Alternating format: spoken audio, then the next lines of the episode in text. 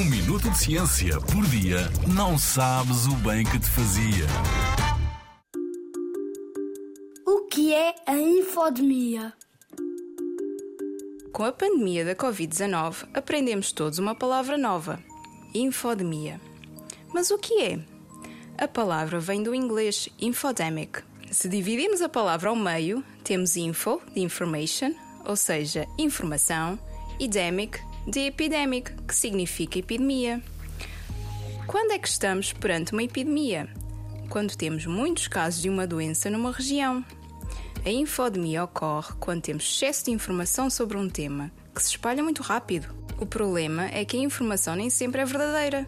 Isto aconteceu durante a Covid-19. Foi publicada na internet muita informação errada ou enganadora, o que para muita gente causou confusão sobre como deveria agir para prevenir o contágio pelo vírus. Na verdade, sempre houve informação de saúde falsa a circular. Por isso, é muito importante que, nas tuas pesquisas, verifiques a fonte de informação, ou seja, o autor e a data de publicação. Olha para a informação com espírito crítico e não partilhes com os teus amigos sem teres a certeza de que está correta.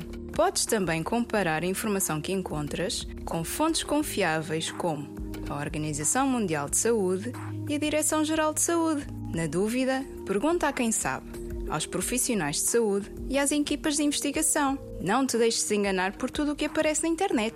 Na Rádio ZigZag, há ciência viva, porque a ciência é para todos.